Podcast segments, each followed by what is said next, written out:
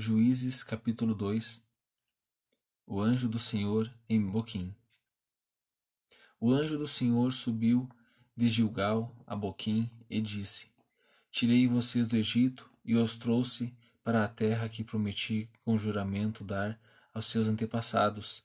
Eu disse: Jamais quebraria minha aliança com vocês, e vocês não farão acordo com o povo desta terra, mas demolirão os seus altares por que vocês não me obedeceram? Portanto, agora lhes digo que não expulsarei da presença de vocês. Eles serão os seus adversários e os deuses deles serão uma armadilha para vocês. Quando o anjo do Senhor acabou de falar a todos os israelitas, o povo chorou em alta voz, e ao lugar chamaram Boquim. Ali ofereceram sacrifícios ao Senhor. Desobediência e derrota. Depois que Josué despediu os israelitas, eles saíram para ocupar a terra, cada um a sua herança. O povo prestou culto ao Senhor durante toda a vida de Josué e dos líderes que sobreviveram a Josué. Sobreviveram a Josué e que tinham visto todos os grandes feitos do Senhor em favor de Israel. Josué, filho de Num, servo do Senhor, morreu com a idade de cento e dez anos foi sepultado na terra da sua herança, em Timate Eres, nos montes de Efraim, ao norte do monte Gaás. Depois que toda aquela geração foi reunida e seus antepassados reunida a seus antepassados, surgiu uma nova geração que não conhecia o Senhor e o que ele havia feito em Israel. Então os israelitas fizeram o que o Senhor reprova e prestaram culto aos Baalins abandonaram o Senhor, o Deus dos seus antepassados, que os havia tirado do Egito, e seguiram e adoraram vários deuses dos povos ao seu redor, provocando a ira do Senhor. Abandonaram o Senhor e prestaram culto a Baal e Astarote. A ira do Senhor se acendeu contra Israel, e ele os entregou nas mãos de invasores que os saquearam. Ele os entregou aos inimigos ao seu redor, aos quais já não conseguiram conseguiam resistir. Sempre que os israelitas saíam para a batalha, a mão do Senhor era contra eles para derrotá-los, conforme lhes havia advertido e jurado.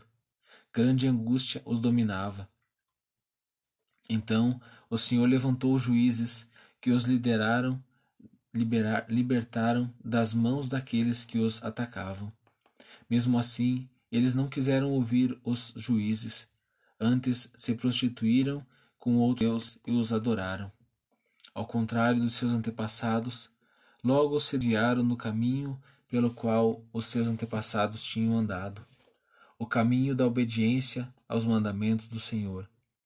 Sempre que o Senhor lhes levantava um juiz, ele estava com o juiz e os salvava das mãos de seus inimigos enquanto o juiz vivia, pois o Senhor tinha misericórdia por causa dos gemidos deles diante daqueles que os oprimiram e os afligiam. Mas, quando o juiz morria, o povo voltava a caminhos ainda piores do que os caminhos de seus antepassados, seguindo outros deuses, prestando culto e adorando-os, recusava-se, recusavam-se a abandonar suas práticas e seu caminho obstinado. Por isso a ira do Senhor acendeu-se contra Israel, e ele disse: Como este povo violou a aliança que fiz com seus antepassados e não tem ouvido a minha voz, não expulsarei de diante dele nenhuma das nações que Josué deixou quando morreu. Eu as usarei para pôr Israel à prova e ver se guardará o caminho do Senhor e se andará nele com, como fizeram com seus antepassados o Senhor havia prometido que essas nações essas nações permanecessem, não as expulsou de imediato e não as entregou nas mãos de Josué. Atos dos Apóstolos, capítulo 6 A escolha dos sete. Naqueles dias, crescendo o número de discípulos, os judeus de fala grega entre eles queixaram-se dos judeus de fala hebraica, porque suas viúvas estavam sendo esquecidas na distribuição diária de alimento. Por isso os doze reuniram todos os discípulos e disseram: Não é certo negligenciarmos o ministério da palavra de Deus a fim de servir as mesas. Irmãos, escolham entre vocês sete homens de bom testemunho, cheios do espírito e de sabedoria. Passarei a eles essa tarefa e nos dedicaremos à oração e ao ministério da palavra. Tal proposta agradou a todos, e então escolheram Estevão, homem cheio de fé e do espírito. Além de Filipe, Prócoro, Nicanor, Timon, Parmenas e Nicolau, um convertido ao judaísmo proveniente de Anti Antioque. Apresentaram esses homens aos apóstolos, os quais oraram e lhes impuseram as mãos. Assim a palavra de Deus se espalhava.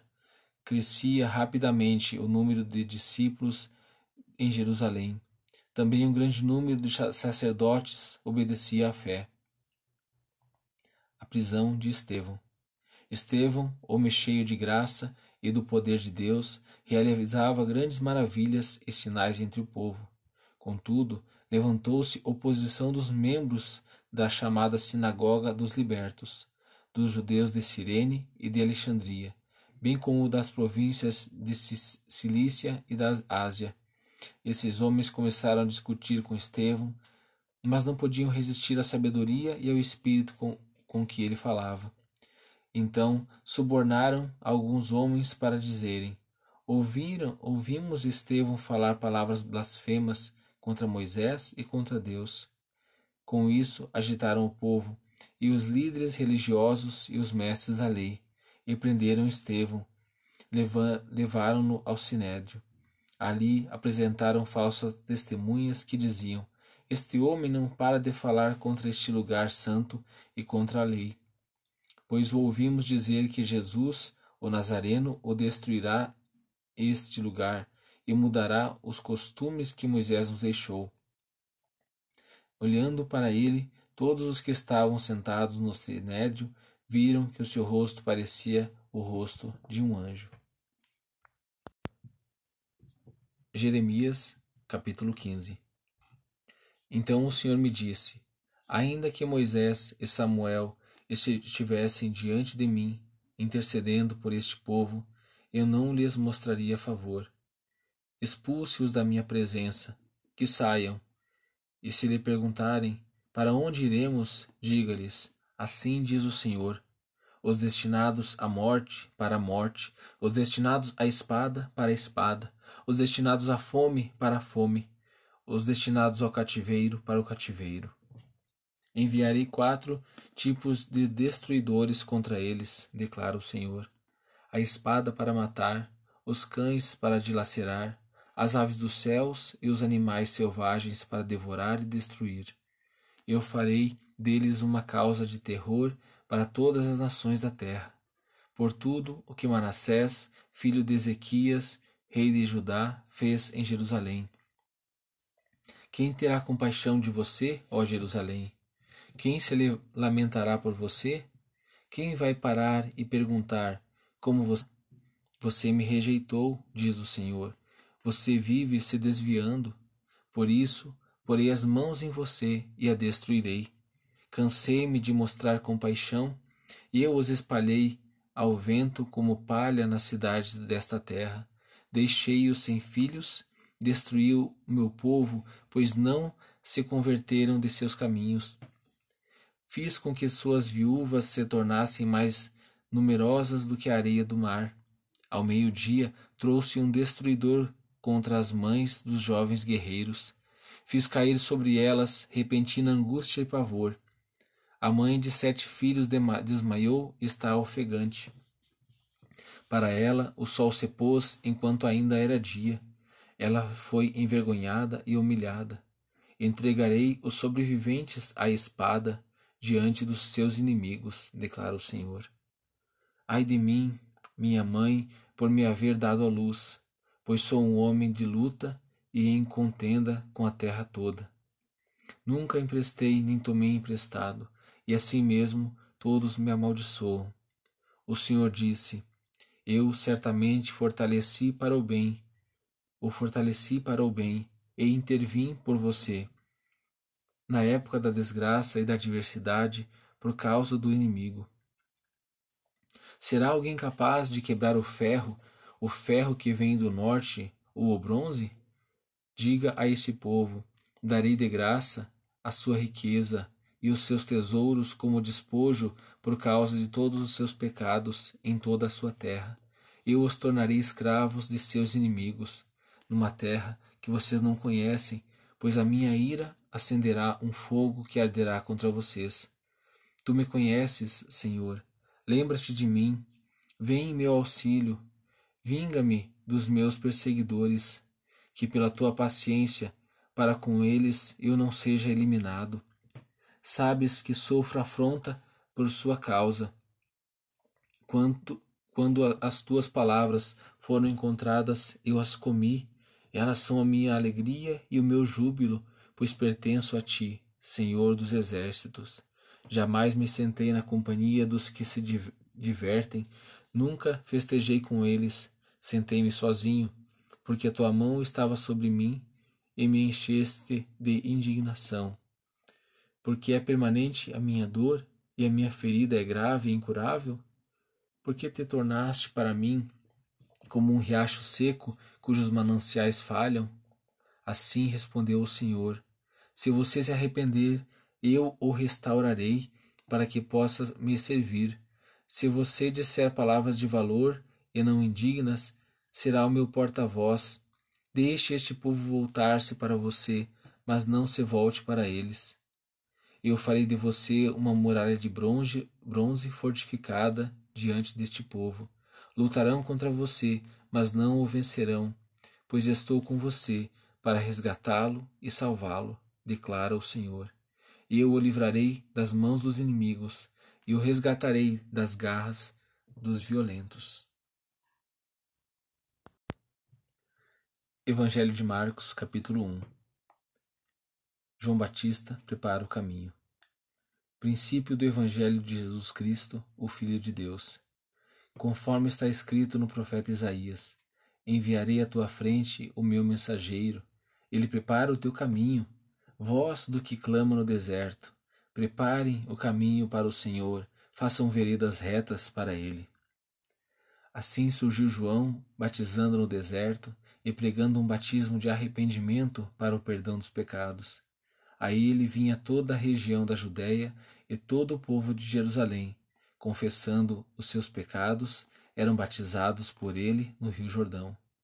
João vestia roupas feitas de pelos de camelo, usava um cinto de couro e comia gafanhotos e mel silvestre. E esta era a sua mensagem: Depois de mim vem alguém mais poderoso do que eu, tanto que não sou digno nem de curvar-me e desamarrar as correias das suas sandálias. Eu os batizo com água, mas ele os batizará com o Espírito Santo. O batismo e a tentação de Jesus. Naquela ocasião, Jesus veio de Nazaré, da Galiléia, e foi batizado por João no Jordão. Assim que saiu da água, Jesus viu o céu se abrindo e o Espírito descendo como pomba sobre ele. Então veio dos céus uma voz: Tu és o meu filho amado, de ti me agrado. Logo após, o Espírito o impeliu para o deserto. Ali esteve quarenta dias, sendo tentado por Satanás. Estava com os animais selvagens e os anjos o serviam. Jesus chama os primeiros discípulos. Depois que João foi preso, Jesus foi para a Galiléia, proclamando as boas novas de Deus. O tempo é chegado, dizia ele. O reino de Deus está próximo. Arrependam-se e creiam nas boas novas. Andando à beira do mar da Galiléia, Jesus viu Simão e seu irmão André lançando redes ao mar, pois eram pescadores. E disse Jesus: Sigam-me, e eu os farei pescadores de homens. No mesmo instante, eles deixaram as suas redes e o seguiram. Indo um pouco mais adiante, viu um barco, filho, tia, num barco, Tiago, filho de Zebedeu, e João, seu irmão, preparando as redes. Logo os chamou, e eles seguiram, deixando seu pai Zebedeu com os empregados no barco. Jesus expulsa um espírito imundo. Eles foram para Cafarnaum, e logo que chegou o sábado, Jesus entrou na sinagoga e começou a ensinar. Todos ficavam maravilhados com o seu espírito, porque ele ensinava como alguém que tem autoridade e não como os, mestres da lei. Jesus, naquele momento, na sinagoga, um homem justo naquele momento, na sinagoga, um homem possesso de um espírito imundo gritou: O que queres conosco? Jesus de Nazaré, vieste para nos destruir? Sei quem tu és, o Santo de Israel, o Santo de Deus. Cale-se e saia dele, repreendeu Jesus. O espírito imundo sacudiu o homem violentamente e saiu dele gritando. Todos ficaram tão admirados que perguntavam uns aos outros: O que é isto? Um novo ensino e com autoridade? Até os espíritos imundos ele dá ordens eles lhe obedecem? As notícias a seu respeito se espalharam rapidamente por toda a região da Galiléia. O poder de Jesus sobre os demônios e as doenças. Logo que saíram da sinagoga, foram com Tiago e João à casa de Simão e André. A sogra de Simão estava de cama, com febre, e falaram a respeito dela a Jesus.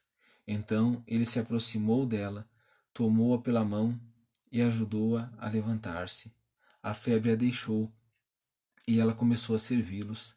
Ao anoitecer, depois do pôr do sol, o povo levou a Jesus todos os doentes e os endemoniados Toda a cidade se reuniu à porta da casa, e Jesus curou muitos que sofriam de várias doenças. Também expulsou muitos demônios. Não permitia, porém, que estes falassem, porque sabiam quem ele era. Jesus ora num lugar deserto. De madrugada, quando ainda estava escuro, Jesus levantou-se, saiu de casa e foi para um lugar deserto, onde ficou orando. Simão e seus companheiros foram procurá-lo, e ao encontrá-lo disseram: Todos estão te procurando. E Jesus respondeu: Vamos para outro lugar, para os povoados vizinhos, para que também lá eu pregue. Foi para isso que eu vim. Então ele percorreu toda a Galiléia, pregando nas sinagogas, expulsando os demônios. A cura de um leproso. Um leproso aproximou-se dele e suplicou-lhe de joelhos: se quiseres, pode purificar-me. Cheio de compaixão, Jesus estendeu a mão, tocou nele e disse: Quero, seja purificado. Imediatamente a lepra o deixou e ele foi purificado. Em seguida, Jesus o despediu com uma severa advertência: Olhe, não conte isso a ninguém, mas vá mostrar-se ao sacerdote e ofereça pela sua purificação os sacrifícios que Moisés ordenou para que sirva de testemunho. Ele, porém, saiu e começou a tornar público o fato, espalhando a notícia. Por isso, Jesus não podia mais entrar publicamente em nenhuma cidade, mas ficava fora, em lugares solitários. Todavia, assim mesmo vinha a ele gente de todas as partes.